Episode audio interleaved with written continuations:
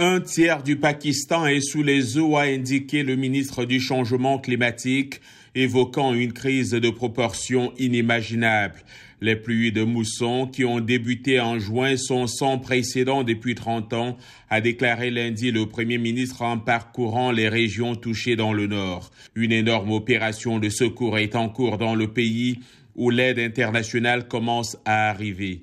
Les responsables pakistanais attribuent ces intempéries dévastatrices au changement climatique, affirmant que le Pakistan subit les conséquences de pratiques environnementales irresponsables ailleurs dans le monde.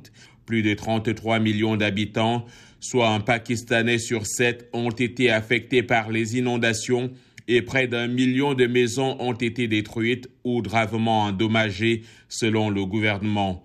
Selon le dernier bilan de l'Autorité nationale de gestion des catastrophes, au moins 1061 personnes ont été tuées depuis le début de la mousson en juin.